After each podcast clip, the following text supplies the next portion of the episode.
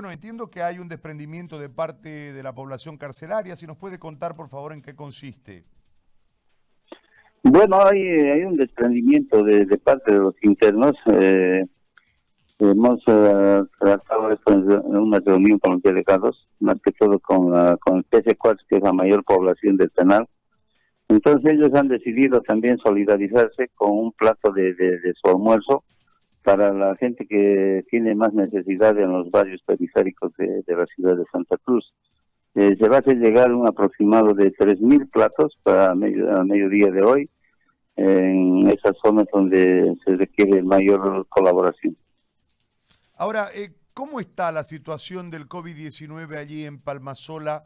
Porque entiendo que eh, hay una sobrepoblación, ¿no? En realidad la capacidad del penal, este es un tema de hace muchos años, y hay un montón de gente que por los retrasos judiciales mantiene detención preventiva, por poner un ejemplo. Después ha habido un indulto a gente de 58 años, eh, pero en realidad me parece que faltan medidas para alivianarle la posibilidad de riesgo en el penal, porque sin ninguna duda, eh, si entrase el virus allí sería muy complicado de controlarlo, dado el hacinamiento. Entonces yo le planteo esta, esta situación para que usted nos cuente cuál es la, cómo es el manejo ahí, cómo se está manejando y cuáles serían las alternativas.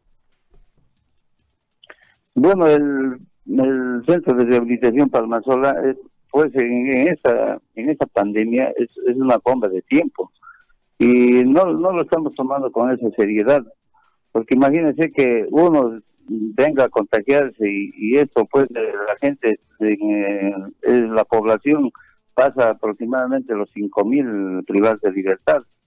Uno que se vaya a contagiar, aquí no tenemos centros de aislamiento, no tenemos los equipos de bioseguridad, lo necesario para los policías. Se ha cortado las visitas hace tres semanas, no reciben ninguna visita, pero para uh, tenerlos un poco entretenidos y conformes a, la población, hemos optado por, por recorrer en un micro por diferentes zonas y en diferentes días para recoger sus víveres.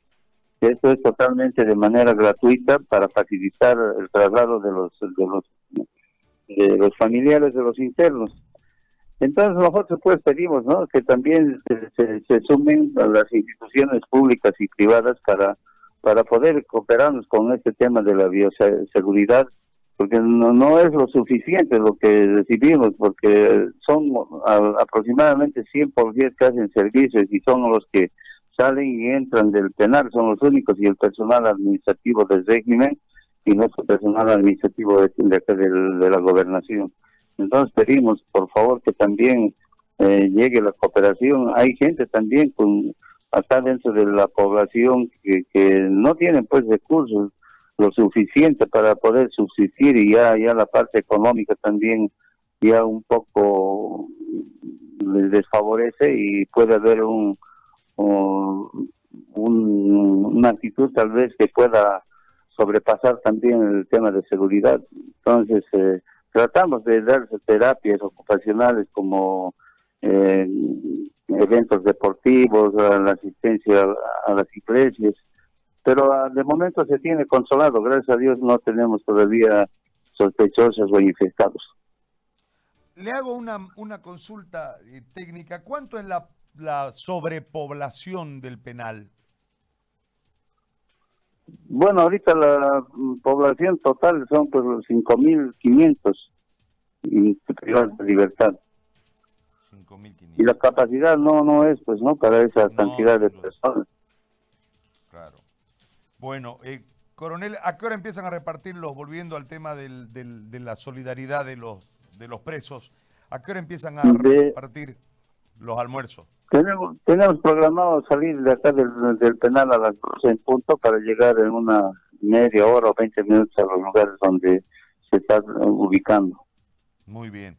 Coronel, le agradezco muchísimo por este contacto.